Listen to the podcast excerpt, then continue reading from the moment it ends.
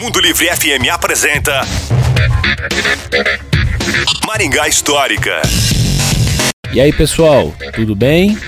Em 30 de junho de 1960, o concorrente direto do Fusca foi lançado em Maringá.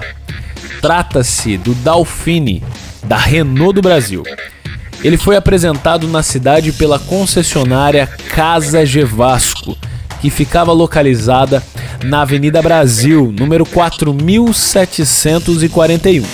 Essa empresa foi responsável por trazer esse veículo para o norte do Paraná, onde mantinha sua sede em Londrina, no edifício Bosque.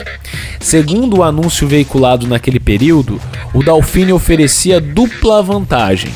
Primeiro, ser fabricado pela Willis Overland do Brasil. Segundo, ter assistência técnica permanente pela Casa Gevasco, com oficina especializada em Londrina. E aí, você se lembra do Dalfine? Dizem que não era um carro muito bom e que ele desmontava muito fácil. Se você quer saber mais sobre essa ou outras histórias, nos procure nas redes sociais. É no Maringá Histórica. A história em tudo que vemos. Este programa conta com o apoio da Unicesumar. Você ouviu Maringá Histórica com Miguel Fernando.